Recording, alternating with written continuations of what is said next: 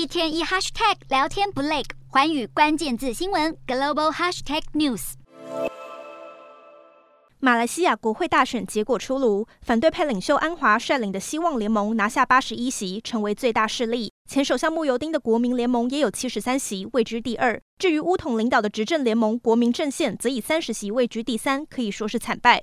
没有任何一个单一阵营赢得过半席次，让马来西亚史上第一次出现了悬置国会的局面。为了达到筹组政府的门槛，领先的两大联盟现在激烈争取其他政党支持。希望联盟的安华声称他已经获得超过一百一十二位过半席次议员的支持。不过，安华的对手慕尤丁也做出了类似声明，表示有其他政党和联盟支持他出任首相。各政党必须在二十一号提出首相人选，并表明要跟哪个联盟结盟。现在的决胜点或许是第三方乌统的现任执政联盟要站队安华，还是支持穆尤丁？首相之争最后鹿死谁手？各界密切关注。